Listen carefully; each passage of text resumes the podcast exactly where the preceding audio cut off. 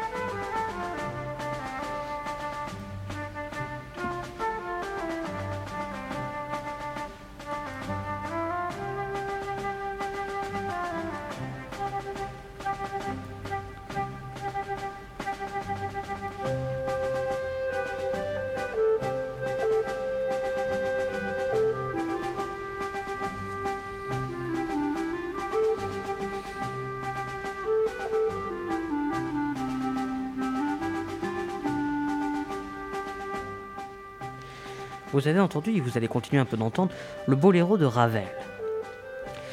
Et donc, après cet attentat, qui soit dit en passant arrange bien tout le monde, bah oui, les Serbes, comme l'empereur euh, d'Austro-Hongrois, ils n'aiment pas l'archiduc. hein. L'empereur c'est quand même euh, son, neveu, et puis c'est quand même l'héritier de l'archiduc. Mais c'est pas l'amour fou. hein. Donc, à cet attentat, l'Empire austro-hongrois va poser un ultimatum à la Serbie. Ni une ni deux, il la rejette et l'Autriche déclare la guerre. Et après, Et après, c'est la Russie qui va faire la guerre à l'Autriche, car elle a attaqué son allié serbe. puis l'Empire de Prusse va déclarer la guerre à la Russie. Et pour finir, l'Angleterre et la France vont déclarer la guerre à la Prusse. On va donc, euh, on voit donc se dessiner un peu deux camps. hein.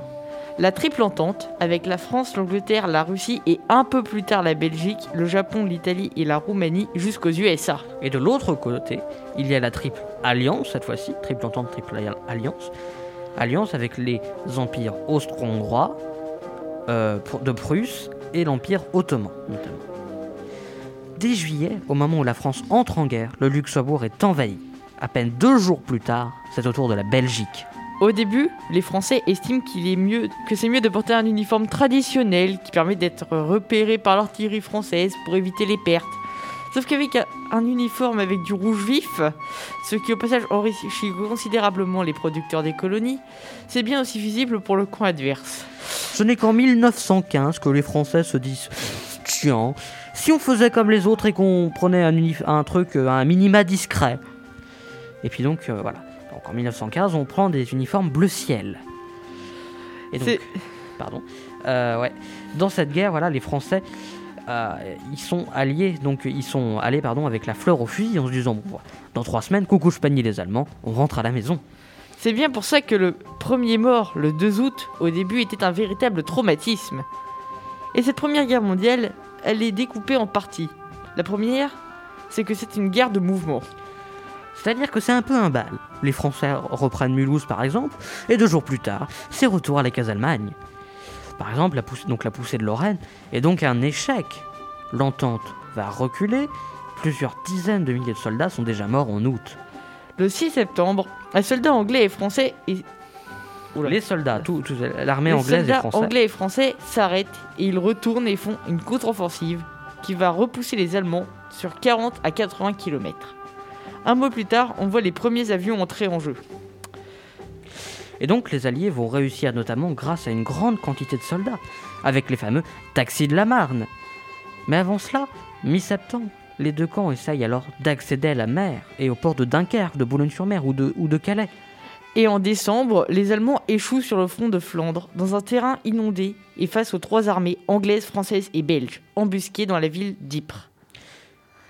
Et cependant, le siège que s'instaure... Et c'est pendant que ce Ouais. siège s'instaure qu'une nouvelle forme de guerre Apparaît. apparaît, la guerre des tranchées.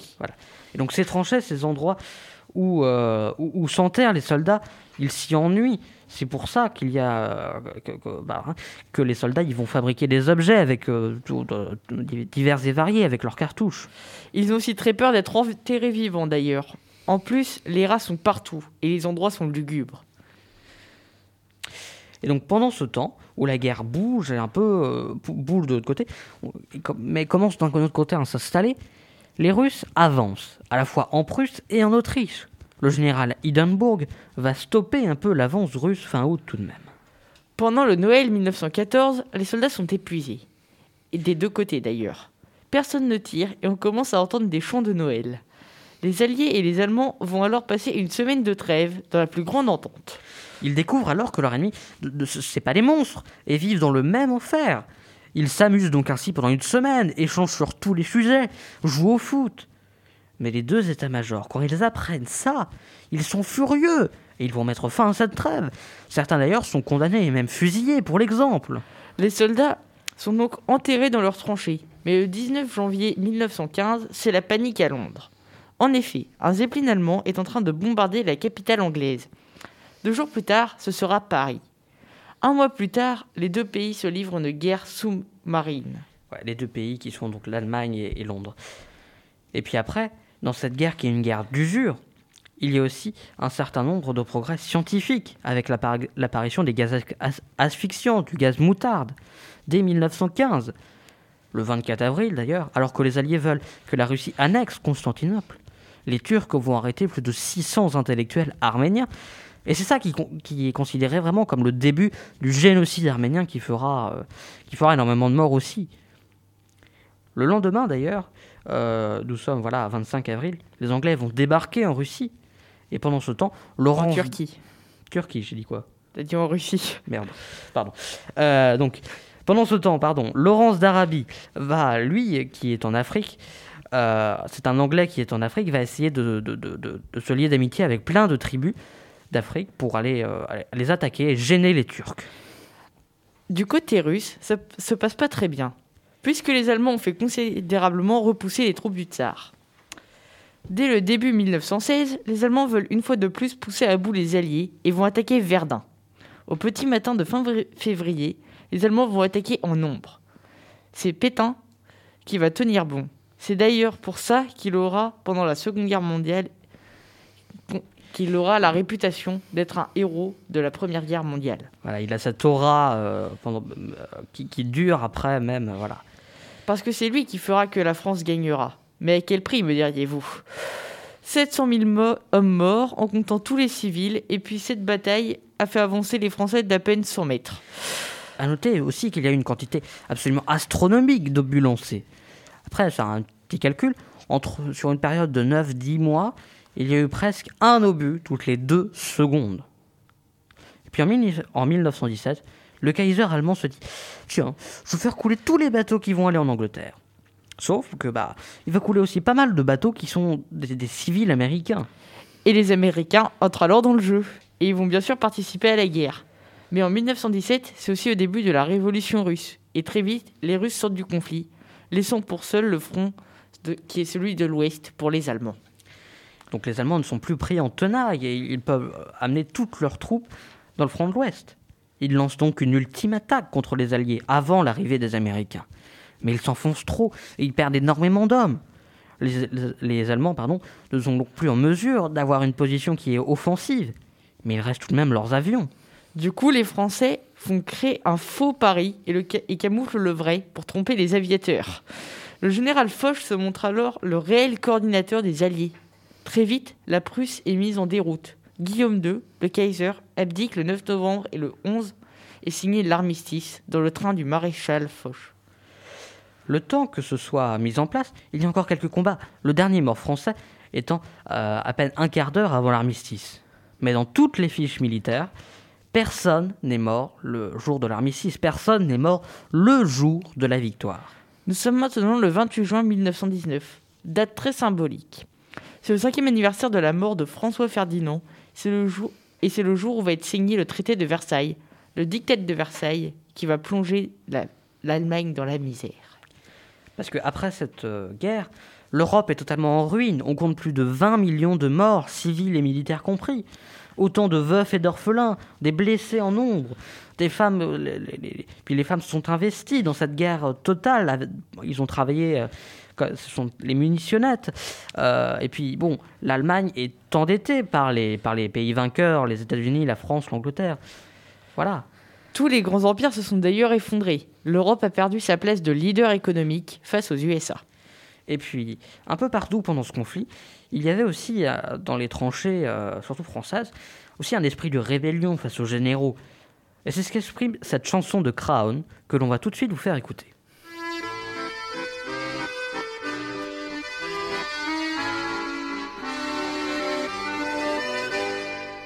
Quand au bout de huit jours, leur peau terminée, on va reprendre les tranchées. Notre place est si utile que sans nous on prend la pile. Mais c'est bien fini, on en a assez, personne ne veut plus marcher. Et le cœur bien gros, comme dans un sanglot, on dit adieu au ciblot. Même sans tambour, même sans trompette, on s'en va là-haut en baissant la tête. Adieu la vie, adieu l'amour, adieu toutes les femmes. C'est bien fini, c'est pour toujours de cette guerre infâme.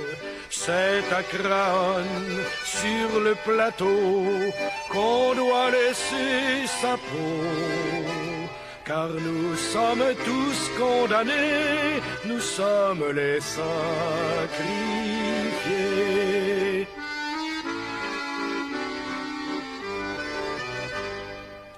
jours de tranchées, huit jours de souffrance, pourtant on a l'espérance que ce soir viendra la relève, que nous attendons sans trêve.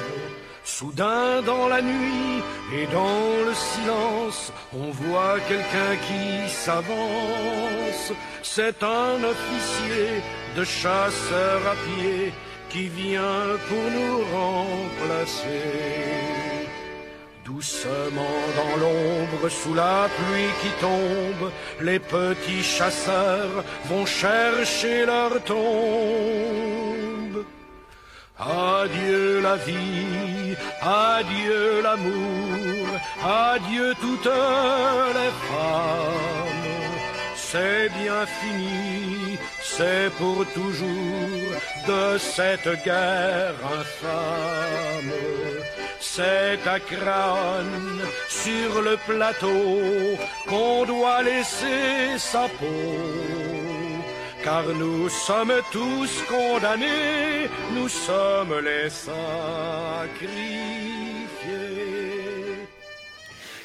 Vous venez donc d'entendre un extrait de la chanson de Craon.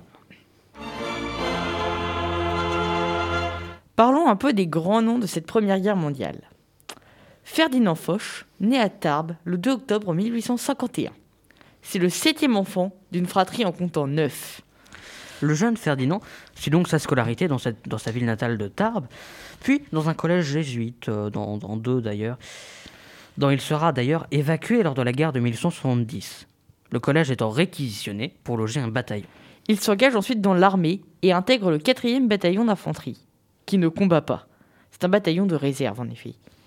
La guerre est terminée, étant terminée, il passe un concours et intègre l'école polytechnique. Puis il entre dans l'école d'artillerie, où il ressort gradé à 22 ans. Il suit ensuite un stage des officiers d'artillerie montés à l'école de Saumur, pas loin, non loin d'ici, et devient en 1878 pardon, euh, capitaine. Il épouse un peu cinq ans plus tard euh, une certaine Julie Bienvenue. C'est l'une des petites cousines du constructeur du métro parisien. Deux ans après son mariage, il entre dans l'école militaire supérieure pour voilà gagner des galons en plus et effectue un stage au sein de l'état-major de l'armée de terre. Il est ensuite affecté au bureau d'état-major et devient ensuite professeur adjoint dans cette même école supérieure militaire à partir de 1895. Il assure la fonction de professeur d'histoire, de stratégie et de tactique. Il se fait d'ailleurs connaître à cette époque car il critique les guerres napoléoniennes et la guerre franco-allemande. Il continue en parallèle à monter les échelons dans l'armée, devient lieutenant-colonel, colonel, etc.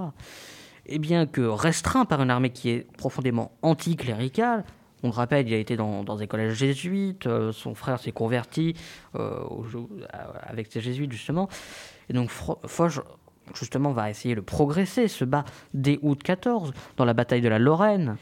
Il dirige également une offensive, son maître mot d'ailleurs, lors de la première bataille de la Marne. Durant cette bataille, la mise en pratique de certaines de ses idées qu'il avait mises au point lors de sa période d'enseignement permet de stopper l'offensive allemande. Après ce succès, il devient commandant en chef adjoint de la zone du Nord. L'histoire se répète durant les batailles d'Ypres, où Foch parvient une nouvelle fois à contrer les attaques allemandes. Mais deux batailles il était à l'origine vont assez ternir sa réputation. Pardon. Il y a donc les sanglants échecs de la bataille d'Artois, et de la Somme. Cependant, le nouveau ministre des Armées lui donne le commandement provisoire du groupe armé de l'Est, ce qui lui met une sorte de terme à sa disgrâce. Il est ensuite envoyé en Italie pour rétablir la situation, alors instable. De retour en France, il va être chargé, ce qu'on vous disait un peu plus haut, de coordonner les armées alliées du front de l'Ouest. Il reçoit ensuite la direction stratégique des opérations militaires et va devenir le général en chef des armées alliées en France. En avril 1918, lors de la seconde conférence d'Abbeville, il va même étendre encore plus son, pou- son pouvoir. Il parvient à bloquer les dernières offensives allemandes, notamment celle du chemin des dames, durant l'année 1918. Foch cumule ensuite les fonctions de commandant en chef des armées françaises et allié après, après un désaccord avec Pétain, qui refusait de suivre ses ordres, mettant ainsi en péril certaines des offensives des Alliés. Après la guerre, non, non, on est encore pendant la guerre, pardon, il est ensuite euh, élevé au rang de maréchal de France, et en, en août 1918, et il va planifier la dernière offensive générale, qui aboutit à la signature de l'armistice, dont il fera partie des signateurs, puisque ça se passe un peu dans son train, je vous le rappelle.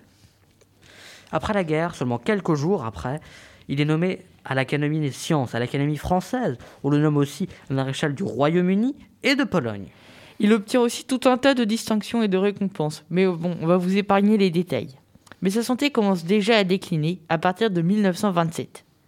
D'ailleurs, il meurt subitement d'une syncope cardiaque le 20 mars 1929 et des funérailles nationales ont lieu en son honneur le 26 mars de la même année. Et un magnifique tombeau lui est dédié aux invalides. Voilà, merci à vous de nous avoir écoutés. Vous nous retrouverez dès la semaine prochaine pour découvrir une nouvelle période et de nouveaux acteurs de l'histoire. Et comme le dit une horrible citation de l'écho qui résume la façon de penser de l'époque, de la guerre justement, le Sénégalais est un merveilleux mercenaire, puisqu'il a la vraie qualité d'un soldat, celle qui prime l'aptitude de se faire tuer. Allez, on vous laisse revenir tranquillement sur la bonne ligne temporelle. À très bientôt.